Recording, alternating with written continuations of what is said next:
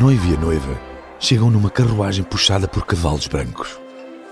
A estância de ski, a uma hora de São Petersburgo, foi transformada numa espécie de aldeia típica russa para os receber e aos cerca de 100 convidados deste casamento. Há atores a fazer de aldeões e danças tradicionais. É uma festa de luxo, onde não se poupou nos gastos. Os convidados recebem lenços que têm gravados as iniciais dos noivos, K e K, Katerina e Kirill. A noiva traz um vestido com pérolas, o noivo veste um fraque. Mas este é também um casamento muito discreto. Os convidados tiveram de entregar os telemóveis à chegada para não tirarem fotografias. A segurança é apertada e inclui seis agentes da Guarda Presidencial Russa. É que a noiva não é uma mulher comum. Este é o casamento de Katerina Tikhonova, filha de Vladimir Putin. E o resort onde está a casar pertence a duas pessoas que são muito próximas do presidente.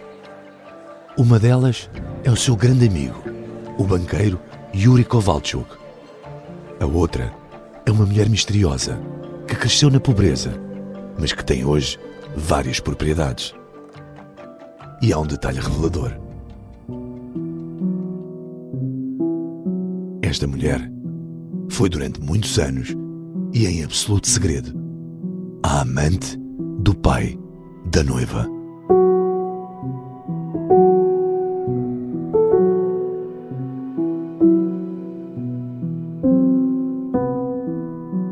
Manter uma amante em segredo não surpreende ninguém.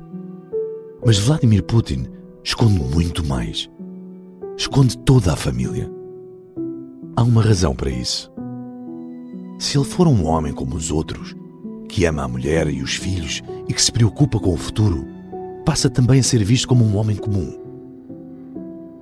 E um homem comum não pode chegar a grande czar da Rússia. Por isso, para manter o seu enorme poder, Putin decidiu que ia esconder novas companheiras, amantes, filhos legítimos e ilegítimos e até uma sogra que recebe presentes milionários. Tentou e até certa altura conseguiu. Mas, como ele iria perceber, há segredos que nem um czar consegue manter para sempre.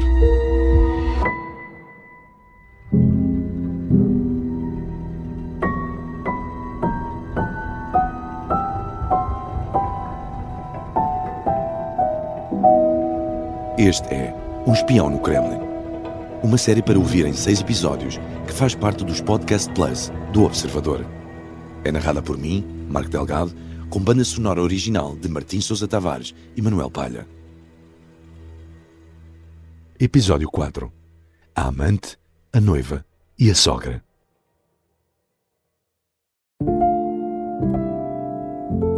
Esta é uma história real. E é o conhecimento da história que guia a onda em direção a um futuro melhor. Vamos continuar este percurso juntos, porque a onda tem muito para contar, mas também tem muita vontade de ouvir. Nesta viagem, os Podcast Plus do Observador têm o apoio da Onda Automóveis. A teia de guerra e poder que o espião no Kremlin montou foi do KGB até à invasão da Ucrânia. Mas para lá chegar, Vladimir Vladimirovich Putin deu vários passos. No último episódio, ficámos a saber como esconde o dinheiro. Agora, vamos falar do seu quarto passo: ocultar a família e a vida pessoal para criar a imagem de um herói solitário, totalmente comprometido com a pátria.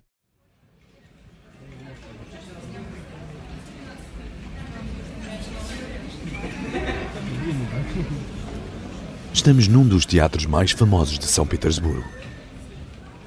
É uma noite de março do ano de 1980. Duas hospedeiras de bordo da companhia aérea russa, Aeroflot, estão de visita à cidade. Vão com o namorado de uma delas assistir a uma peça de um encenador famoso. Mas para a amiga não se sentir a mais, o homem traz companhia. Com ele vem um jovem de 28 anos, chamado Vladimir Putin.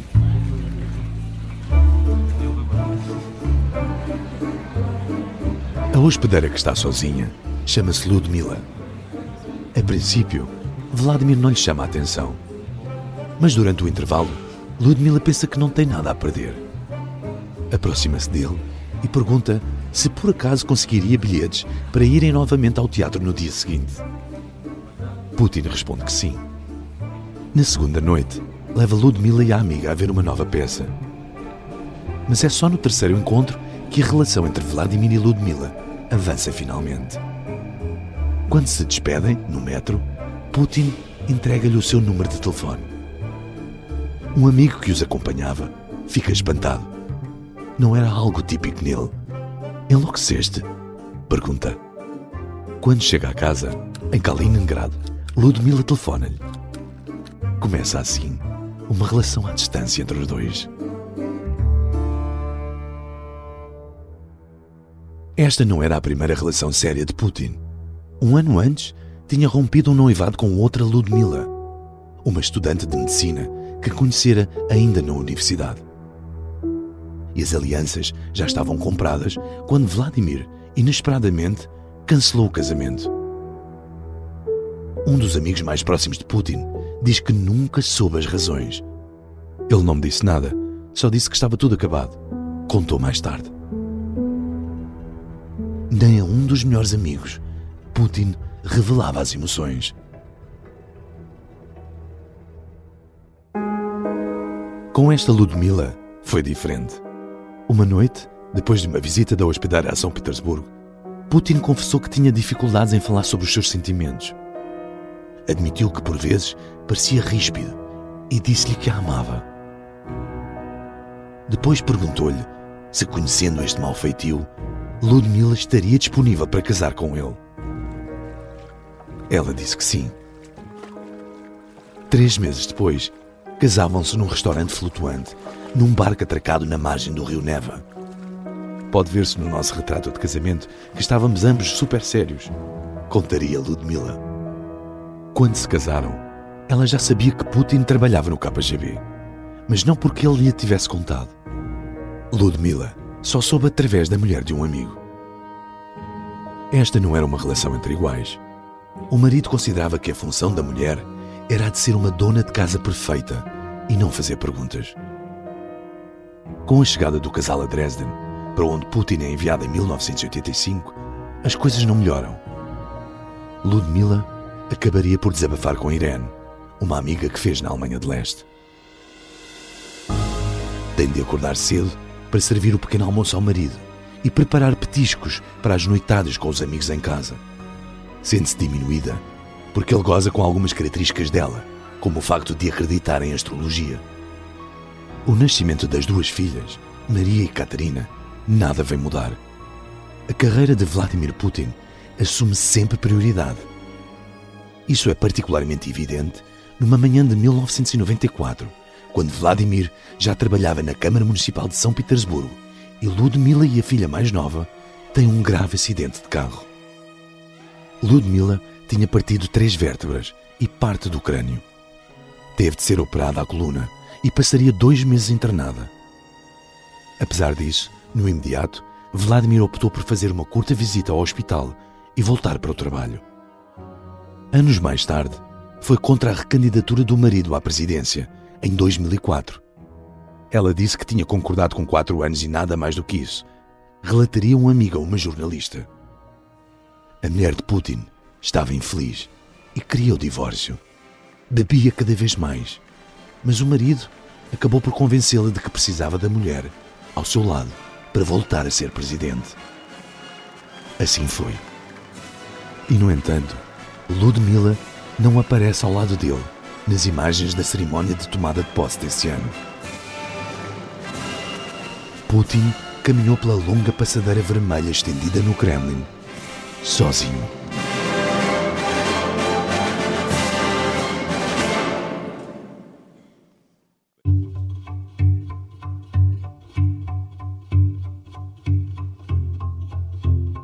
Chamaram-lhe o Síndrome Sarkozy. A 11 de abril de 2008, um artigo num tabloide quebrava um tabu da política russa. Especulava abertamente sobre a vida pessoal do presidente. E o jornalista comparava a vida amorosa de Putin à do presidente francês, que recentemente se tinha divorciado e casado com a cantora Carla Bruni. No texto, garantia-se que o presidente russo estava a fazer o mesmo em segredo e que dali a dois meses iria casar com Alina Kabaeva, uma ginasta russa campeã do mundo. Não era tudo verdade. Vladimir Putin continuava casado com Ludmila e não tinha casamento marcado com Kabaeva. Mas a realidade é que já existia mesmo uma relação entre o presidente russo e a ginasta. Os rumores não paravam de crescer. Putin tem então de fazer algo que lhe desagrada. Falar abertamente sobre a sua vida pessoal. Tudo aconteceu numa conferência de imprensa com um homem que era o oposto de Putin nesta matéria. Silvio Berlusconi, o primeiro-ministro italiano que nunca escondeu as infidelidades. Uma jornalista russa faz uma pergunta sobre os rumores do divórcio de Putin e a sua nova relação. O presidente reage irritado.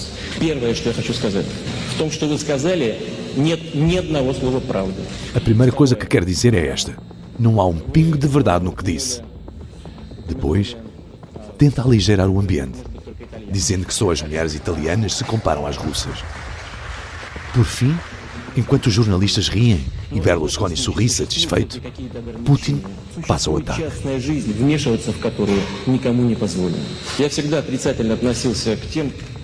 Há uma coisa chamada vida privada, na qual ninguém tem direito a interferir. Sempre reagi negativamente àqueles que, com os seus narizes ranhosos e fantasias eróticas, se metem na vida dos outros.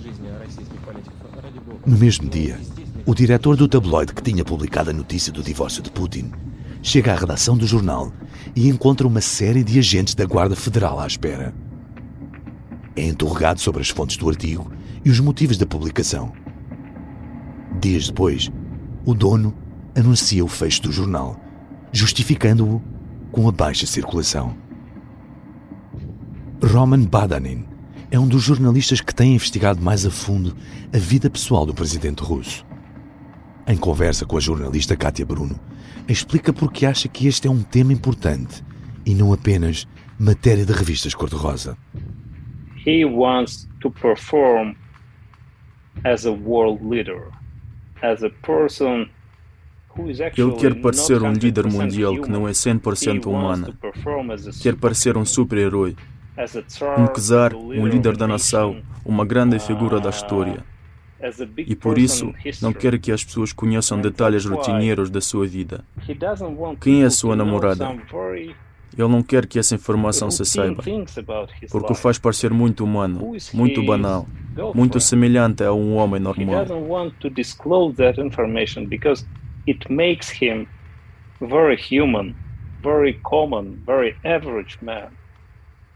Os homens normais não conduzem países com desígnios históricos não têm mandato para levar a cabo missões como a desnazificação da Ucrânia, o objetivo que o Kremlin invoca para a invasão do país vizinho.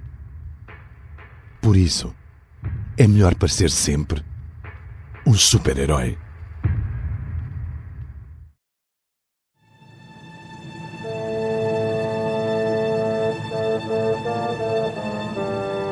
Estamos a 6 de junho de 2013 e o presidente russo está com a mulher, Ludmila, a assistir ao balé La Esmeralda, no Kremlin. No intervalo, a seguir ao primeiro ato, os dois saem para conversar com uma jornalista de um canal de televisão russo. Elogiam a bonita música e os movimentos dos bailarinos.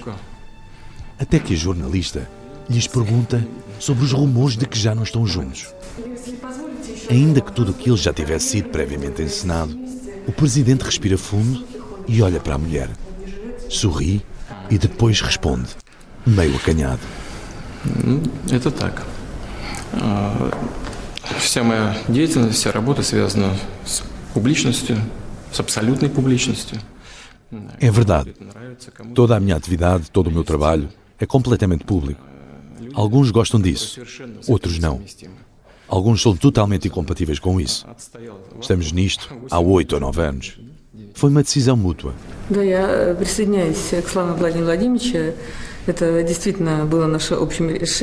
Ludmila fala logo depois para explicar que o problema foi que quase não se viam. O Vladimir está imerso no seu trabalho. As nossas filhas são crescidas. Cada um tem a sua vida. O jornalista Roman Badanin sublinha que quando esta entrevista ocorreu, Vladimir Putin já estava envolvido com a ginasta Alina Kabaeva e Ludmila também tinha começado um relacionamento com um empresário. Há já alguns anos que não viviam como marido e mulher.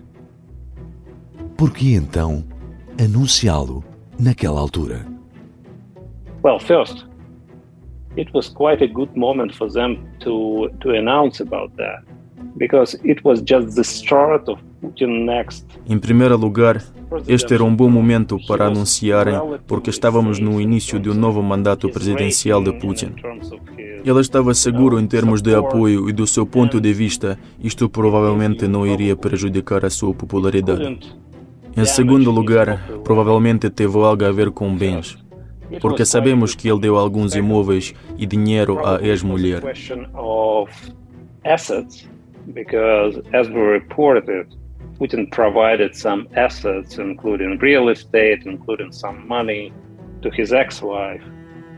O divórcio não lhe cortou o acesso ao dinheiro. Nos anos que se seguiram, Ludmila e o novo marido, com quem casou em 2015, foram aumentando a fortuna. Segundo a fundação do opositor Alexei Navalny, os fundos vieram de Vladimir Putin. Só assim se explica que o casal consiga ter dois apartamentos em Marbella, no valor de mais de 2 milhões de euros, outro em Davos, que custou quase 4 milhões, e uma vivenda perto de Biarritz, avaliada em mais de 5 milhões de euros. Em fevereiro de 2023, Ludmila colocou os apartamentos em Espanha à venda. Três meses depois, tornou-se alvo de sanções do Reino Unido, que considera que parte da sua fortuna pertence, na verdade, ao ex-marido, o presidente da Rússia.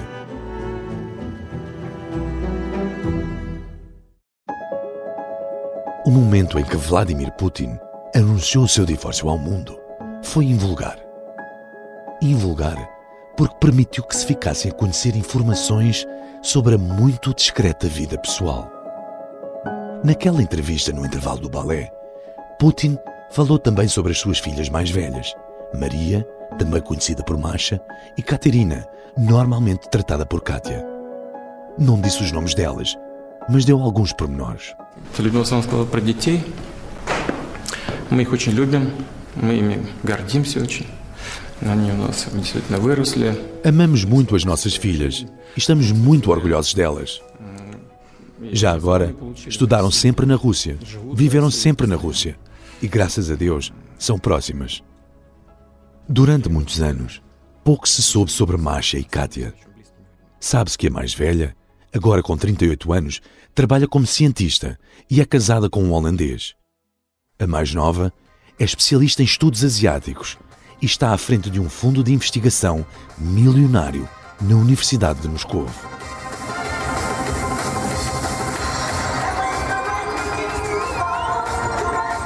É também uma antiga atleta de rock and roll acrobático, uma modalidade pouco conhecida no Ocidente, mas que é popular na Rússia.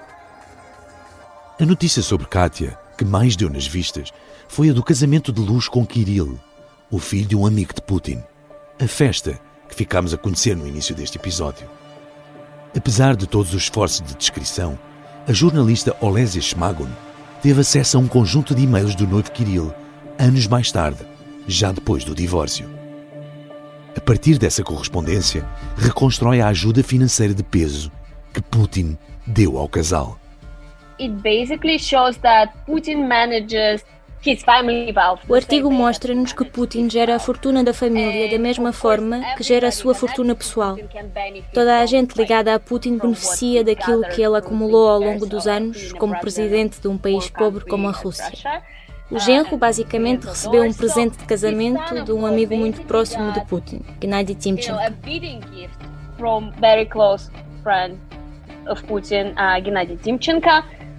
O presente era a possibilidade de comprar uma fatia muito valiosa de uma empresa petroquímica que pertencia a esse amigo de Putin. Mas era uma compra com uma característica especial. O comprador não precisava ter dinheiro. Bastou a Kirill entrar num banco do Estado e saiu de lá com uma pequena fortuna, sem precisar de dar qualquer garantia. Uh, Ele comprou essa parte com um empréstimo. Uh, Nem teve de explicar como poderia vir a pagá-lo. Não é como se eu pudesse chegar a um banco e pedir 80 mil milhões de rublos. It's not like I can come to a bank and ask for 80 billion of rubles. Os e-mails consultados pela jornalista russa Olesia Shmagun indicavam que a filha e o genro do presidente eram donos de uma riqueza impossível de explicar por meios legítimos. We saw in emails how they exchanged emails talking about like Víamos nos e-mails como eles falavam das coisas que iam comprar para a sua casa que custavam centenas de milhares de euros. É muito dinheiro. Como pode a filha de um governante russo gastar milhares em mobília quando uma pessoa normal, com aquele salário, não consegue sequer comprar um apartamento?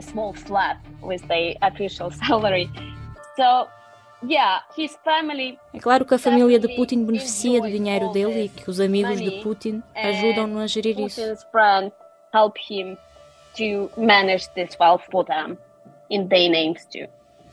Mas ser filha de Vladimir Putin não representa apenas benesses. Tanto Masha como Katia viram as vidas afetadas diretamente pela decisão do pai de invadir a Ucrânia em 2022. Uma semana depois do início da guerra, a filha mais velha de Putin acordou em casa, num bairro de Amsterdão, com um apelo deixado à sua porta. Alguém tinha pendurado na cerca uma bandeira ucraniana e um papel onde estava escrito: A menos de dois mil quilómetros desta tua zona pacífica, há um país livre que está a ser destruído pelo teu pai. É impossível chegar a ele. Nem um carrasco consegue travá-lo. Mas os pais e filhos são uma história diferente. Por favor, ouve o teu coração e tenta chegar ao dele para travar este sofrimento sem sentido. Mas Masha nunca falou publicamente sobre este ou qualquer outro assunto.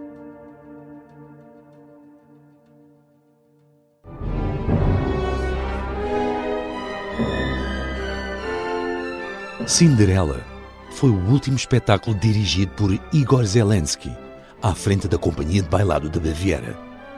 O encenador é o atual companheiro de Katia, a outra filha de Putin. Apesar de partilhar o apelido com o presidente da Ucrânia, Zelensky não condena a guerra russa. E essa posição valeu-lhe o afastamento da companhia de bailado que liderava em Munique. Fontes do meio cultural russo garantem que Zelensky vai tornar-se diretor do Teatro de Ópera e Balé, que está a ser construído na Crimeia. O sogro arranja sempre uma forma de recompensar a lealdade.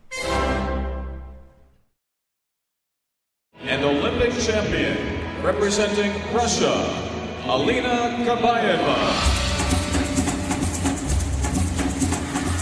A ginasta tinha apenas 24 anos o rumor de que estaria de casamento marcado com o presidente russo já circulava em 2008, apesar de ter sido desmentido publicamente por Putin na conferência de imprensa com Berlusconi. Mais ou menos na mesma altura, porém, Alina Kabaeva vai a um programa de televisão onde diz já ter encontrado o seu homem ideal.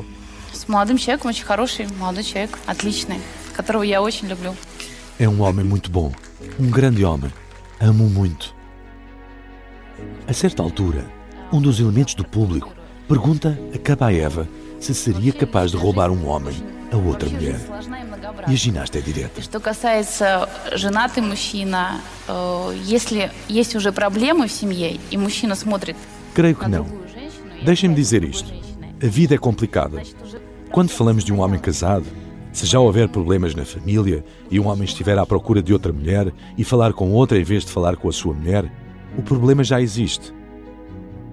O nome de Vladimir Putin nunca foi mencionado, mas todos sabiam que era dele que se falava. Ainda hoje é assim na sociedade russa, como nos explica o jornalista Roman Badanin. Just imagine, if you would ask Imaginem, se for à rua em Moscovo ou São Petersburgo, perguntar às pessoas se acham que Putin vive com Kabaeva, a maioria vai dizer que tem quase a certeza de que eles são uma família. É do conhecimento geral para a maioria dos russos.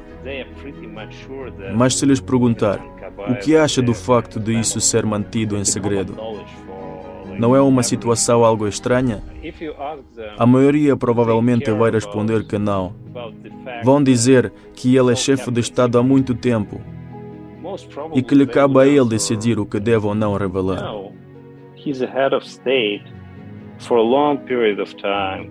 It's up to him what to disclose and what to hide. Badanin e os seus colegas acham, porém, que há coisas que devem ser reveladas sobretudo se forem possíveis sinais de corrupção. Em fevereiro deste ano, publicaram uma investigação com o título Máscaras de Ferro sobre a riqueza da ginasta Kabaeva. As we established, Putin has long-time affair with Kabaeva, uh, which started Conseguimos provar que eles têm uma relação que começou há cerca de 15 anos quando ela estava no segundo mandato como presidente. E, desde então, Kabaeva tornou-se uma pessoa extremamente rica. Em segredo, através de testas de ferro e empresas fantasma, é dona de uma enorme quantidade de imóveis. Ao todo, ela tem imóveis que custam dezenas de milhões de dólares. Uh, which are in total cost like millions tens of millions of dollars. Segundo a investigação da equipa de Badanin, a mãe de Kabaeva, a sogra não oficial de Putin, também beneficia e de que maneira da generosidade do genro. A sogra, a irmã e a avó da ex-ginasta têm 10 apartamentos em Moscovo e São Petersburgo, bem como várias casas de férias na região de Moscovo e em Sochi. Ao todo, as propriedades têm um valor de cerca de 40 milhões de dólares. As suspeitas de que estes imóveis são na verdade de Vladimir Putin surgem do facto de muitos deles terem sido comprados com a ajuda de alguns dos amigos mais próximos do presidente, que pertencem ao gangue do dinheiro. Uma das casas de luxo onde Alina Kabaeva passa algum tempo foi construída numa propriedade de Yuri Kovalchuk, o banqueiro. E as propriedades da família também têm ligações a outros amigos próximos de Putin. Gennady Timchenko, o finlandês, Petr Kolbin, o talhante, e um sócio de Arkady Rottenberg, o judoca, venderam apartamentos à avó e à irmã de Kabaeva. Da relação entre Putin e a ginasta, nasceram entretanto alguns filhos. Vários jornalistas russos, onde se inclui Roman Badanin, têm a certeza disso, mas recusam divulgar as suas identidades por serem menores de idade.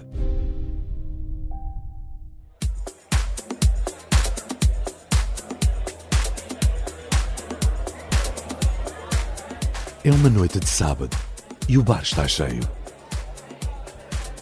É mais uma edição das festas Telefona a um amigo que servem para dar a conhecer DJs não profissionais. Esta noite irá passar música uma rapariga a quem o bar chama Luzita.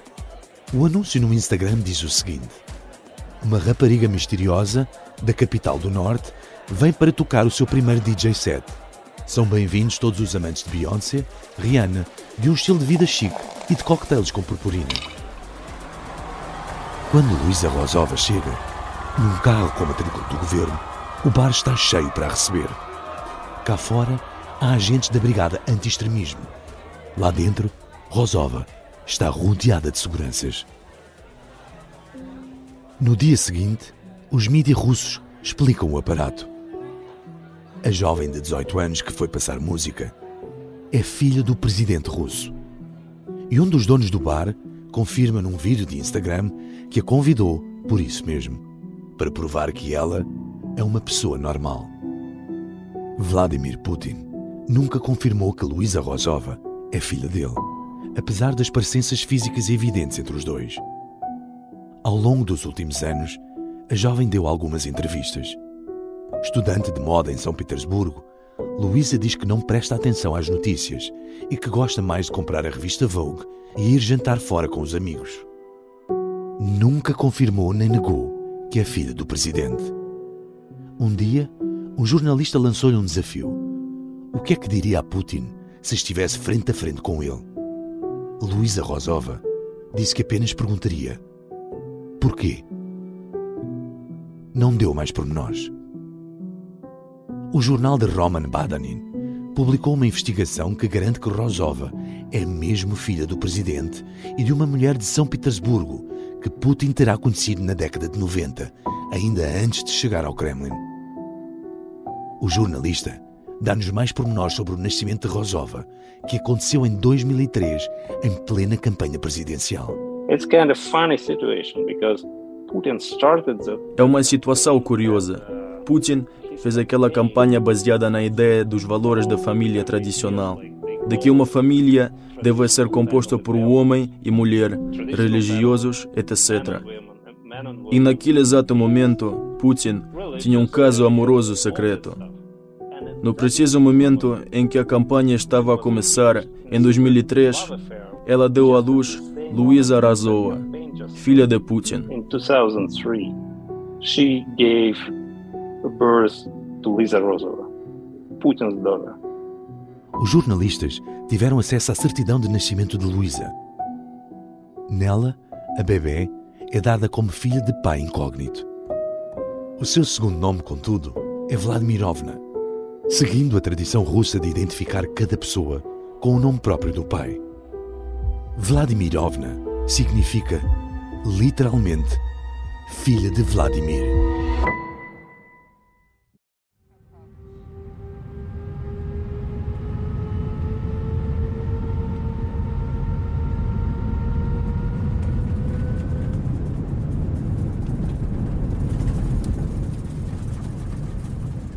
É uma noite fria de janeiro, em 1999. Um voo parte do aeroporto de São Petersburgo, com destino a Moscovo. No lugar 5A, segue Vladimir Putin, por esta altura diretor dos serviços secretos russos. Ao lado, no 5B, vai Viktor Zolotov, o guarda-costas, em quem confia totalmente. Algumas filas à frente, no 1B, vai uma mulher chamada Svetlana Krivonogic. Comprou o bilhete precisamente oito minutos antes de Putin. Algo que se explica facilmente. Svetlana, uma jovem estudante de direito de 24 anos que também trabalha como empregada de limpeza, é amante de Vladimir Putin. É ela quem vai dar à luz, quatro anos mais tarde, a terceira filha do presidente, Luisa Rosova. O jornalista Roman Badanin conta o que se sabe sobre esta relação. One day, presumably in mid 90s, she um dia, algures na década de 90, ela conheceu Putin, que na altura trabalhava na Câmara de São Petersburgo. É uma história interessante. Ela tinha uma amiga, uma jovem chamada Dina Tsilevich. E Tsilevich Nessa mesma altura, tornou-se amante do guarda-costas de Putin, Zolotov. a lover for Putin's main bodyguard, Mr. Zolotov. Two young girls from St. Petersburg. Duas jovens de São Petersburgo tornam-se amantes de Putin e do seu guarda-costas, o homem a quem chamamos a sombra de Putin, porque está sempre com ele. Mr. Zolotov, he's always next to Putin. É um grupo de quatro pessoas interligadas por casos amorosos misteriosos. Porque na altura Putin e Zolotov eram casados. Pouco mais é conhecido sobre a relação de Putin e Svetlana, para além do facto de terem sido pais de uma criança que tem hoje 20 anos. Certo é que, como no caso de Ludmila e Alina Kabaeva, também Svetlana enriquece de forma rápida e inexplicável. E tal como acontece com as propriedades de Kabaeva, há amigos de Putin envolvidos. Svetlana vive atualmente num dos bairros mais exclusivos de São Petersburgo, composto por mansões ao estilo do século XIX. Tem como vizinhos Arkady Rotenberg, o judoca, que cresceu com Vladimir Putin, Yuri Kovalchuk, o banqueiro, e vários outros membros da cooperativa O Zero, composta por amigos do presidente. Svetlana tem várias empresas que receberam empréstimos através de uma conta offshore do violoncelista Sergei Rodulgin. Com essa conta, foi comprado em nome dela um iate de 37 metros, no valor de mais de 5 milhões de dólares. O iate costuma estar atracado no Clube Laguna, que pertence a Kovalchuk. Ao todo, segundo as contas da equipa de Badanin, Svetlana e a família têm bens no valor de 100 milhões de dólares. Svetlana Kivanovich is also an extremely rich person. Uh, she was enriched by é uma pessoa extremamente rica. E quem lhe deu essa riqueza foi Putin e seus amigos. Por exemplo, hoje em dia, ela tem pelo menos duas empresas de grande valor registradas em São Petersburgo. Essa é outra história engraçada. Svetlana Kriganovik é dona da empresa que detém uma estância de esqui nos arredores de São Petersburgo, chamada Igora.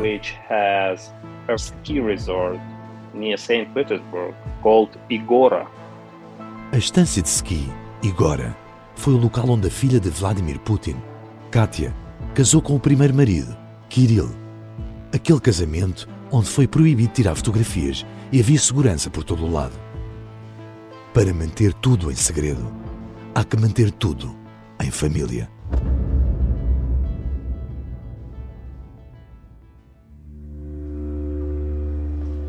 Svetlana Krivonogic cresceu num apartamento partilhado com várias famílias em São Petersburgo.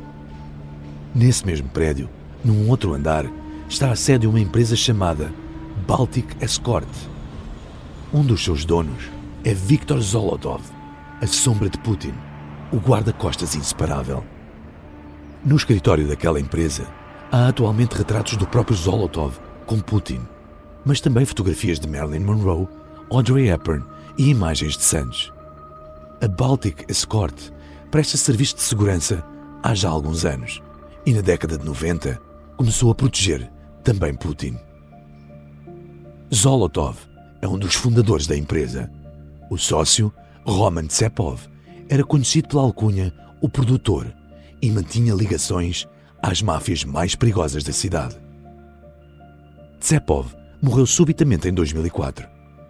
A autópsia confirmou que ingeriu grandes quantidades de uma substância usada para tratar leucemia, muito embora o produtor não tivesse cancro. Apesar das suspeitas, nunca se provou que tivesse sido envenenado.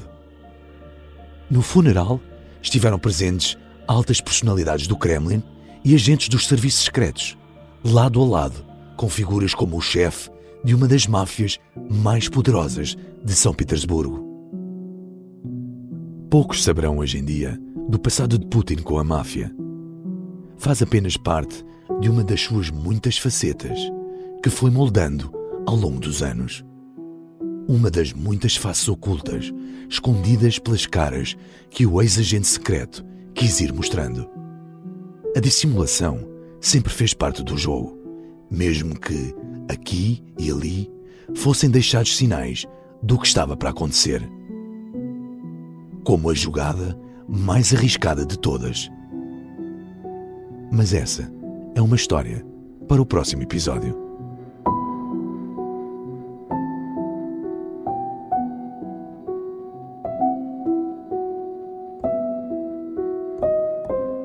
Um Espião no Kremlin é uma série em seis episódios e faz parte dos Podcast Plus do Observador. É narrada por mim, Marco Delgado, e tem banda sonora original de Martim Sousa Tavares e Manuel Palha. O guião e as entrevistas são de Cátia Bruno. A edição é de João Santos Duarte. A sonoplastia é de Bernardo Almeida. A coordenação é de Miguel Pinheiro, Filomena Martins Pedro Jorge Castro, Ricardo Conceição e Sara Antunes de Oliveira. Neste episódio, ouvimos ainda as vozes de Larissa Tovmazian e David Zakharov, agenciado da Sonder People.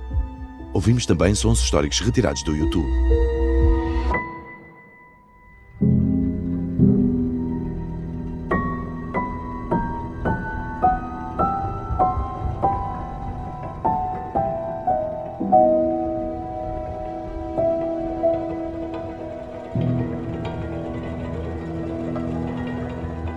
Podcast Plus do Observador. É mais do que um podcast. Os Podcast Plus do Observador têm o apoio da Onda Automóveis.